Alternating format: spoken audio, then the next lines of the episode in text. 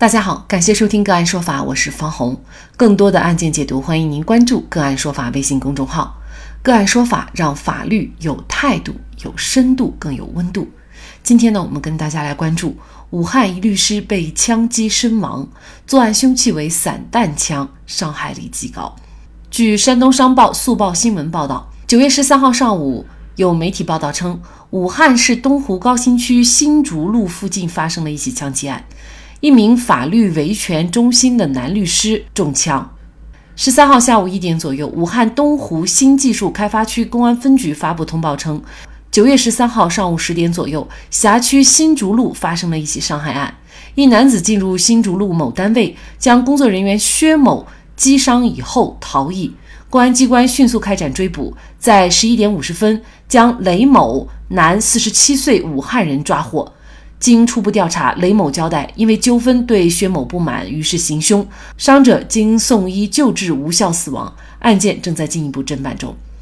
据当地媒体吉木新闻早先报道，武汉市东湖高新区新竹路附近发生了一起枪击刑事案件，附近一家律师事务所的男律师中枪。案发以后，嫌疑人抢劫一辆白色五系宝马小轿车逃离现场，嫌疑人已落网。据上游新闻报道，受害男子姓薛，三十岁左右，湖北一家律师事务所的专职律师。薛某和其女朋友均在该中心工作。案发当时，凶手直接进入中心就开枪，接着其女朋友哭着出门跟妈妈打电话，说男朋友被枪打了。据市民拍摄的现场视频显示，有现场市民表示看到凶手作案工具是喷子即散弹枪。湖北高照律师事务所一份网传案情汇报显示，被害人名叫薛伟信，今年三十岁，是湖北高照律师事务所的执业律师。这份案情汇报显示，今天一大早，因为对民事案件中自己房产被法院强制拍卖不满，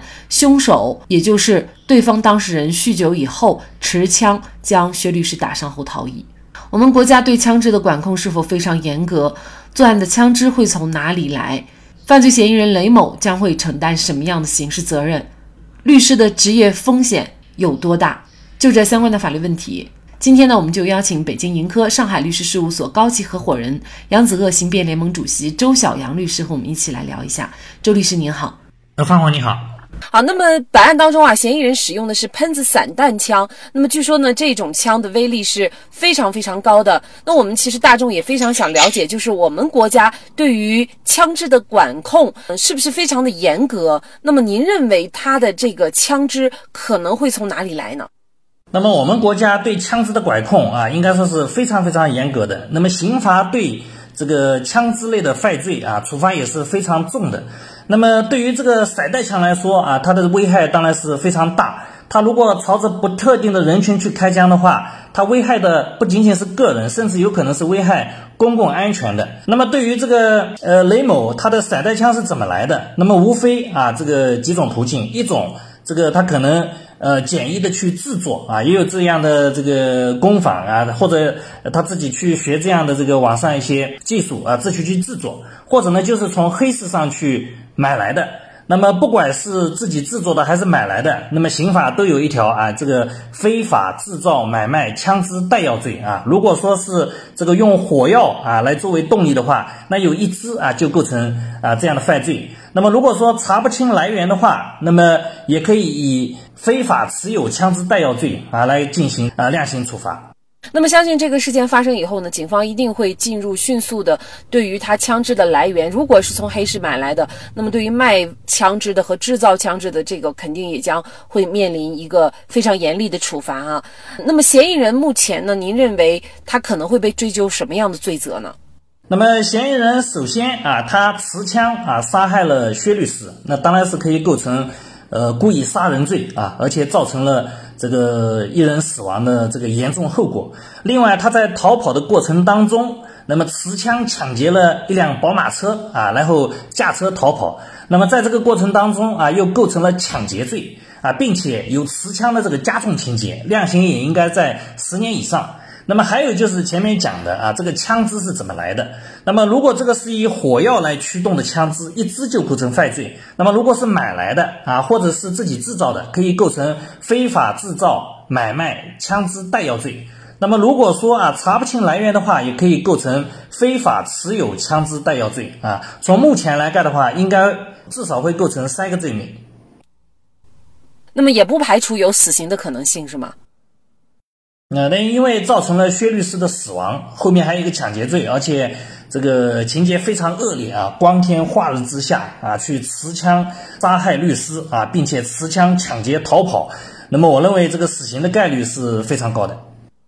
其实律师啊，他是为一方当事人进行代理或者是辩护，那么难免呢就会得罪另外一方当事人哈。这个事件的发生，您是否觉得律师的职业风险会非常的大呢？那么首先啊，这个薛律师遇害这个事件啊，让这个同行感觉非常的悲痛啊。那么像这个雷某的话，也是非常的这个泯灭人性啊，在闹市区啊，在法院对面啊，在这个呃法律维权中心的场所当场杀害一名律师，这个事情啊，也让我们来这个反思律师的权利保障啊，尤其是这个律师的呃人身安全的问题。那么律师他没有像法官、检察官、警察这样有一个公权力的一个保护的这么一个背景啊，他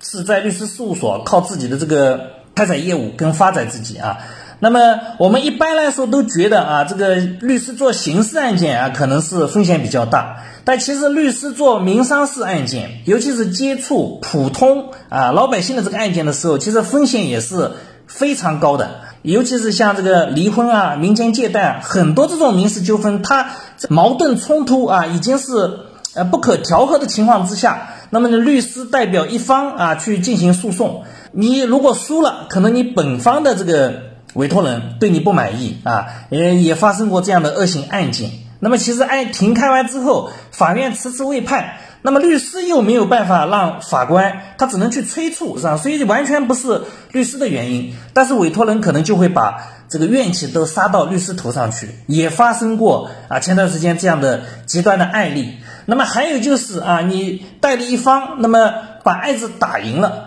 那么对方的当事人啊，他有时候想把怒气撒到法官啊，这个或者其他这个工作人员身上去的话，他很难去接触到人家。那么最容易伤害的就是律师啊，所以有时候官司打赢了，对方当事人啊，他跑到这个律师事务所来闹啊，或者是进行相应的伤害事故啊，在这个实践当中啊也经常发生这样的情况。那么作为呃律师来说啊，他其实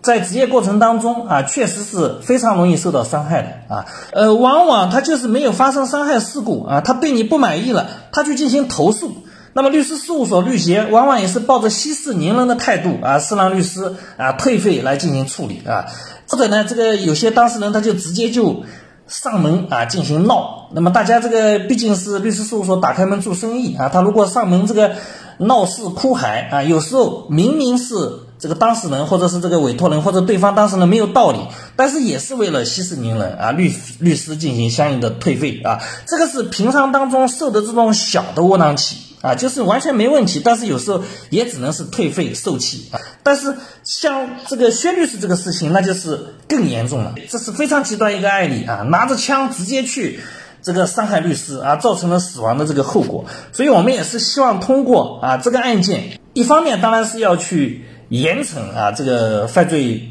分子啊，那么还有一方面就是希望能够引起大家对律师的权利保护啊和这个人身安全保障的一些反思啊，能够对律师啊能有更多的保护啊，不要经常这个努力工作，但是呃受很多窝囊气，或者说受到呃这样严重的伤害事故。那么这个事情出来之后啊，媒体已经开始有了一些报道，那么评论也非常多啊，我也去认真看了。那么看完之后会感觉。非常的伤心啊，就是，呃，也很愤怒啊，就是有有很多啊，或者用这个不尊重的观点说叫脑残啊，他不去区分这个事情的这个前因后果，他就假定你律师肯定是干了什么侵害啊，呃别人的事情了，然后人家没办法了才会来呃伤害你。那么其实对于律师来说，他不是公权力机关啊，当然即使是法官、检察官公权力机关啊，出现这种事故之后，你也完你也不能说。不去思考就假定人家是做错事情了，那么律师他还不是公权力机关啊，他其实也就是普通老百姓，只不过他的职业是律师啊。出现这样的这个事件之后啊，那么还网上有这样的舆论，而且很多人这样去评论啊，我也感到很伤心。这也反衬出目前这个社会的戾气是很重的。确实，前段时间呢，还有当事人杀法官的案件发生。现在很多人似乎经不起任何的波澜，甚至是特别敏感，稍微遇到挫折就会非常的极端，采取非常残忍的方式来处理问题。那么，为什么我们现在社会的戾气会那么重？个人认为，权力、金钱欲望过多，对于人生的大道如何做人明白的太少，缺乏精神上的信仰和敬畏，才使得类似案件时有发生。好，在这里再一次感谢北京盈科上海律师事务所高级合伙人杨子鄂、刑辩联盟主席周晓阳律师。那更多的案件解读以及呢我们的线上视频讲法内容呢，欢迎大家关注我们个案说法的微信公众号。另外，您有一些法律问题需要咨询，都欢迎您添加幺五九七四八二七四六七这部手机号的微信号向我们进行咨询，我们会将您的问题转给我们专业资深的律师进行解答。好，感谢您的收听，我们下期节目再见。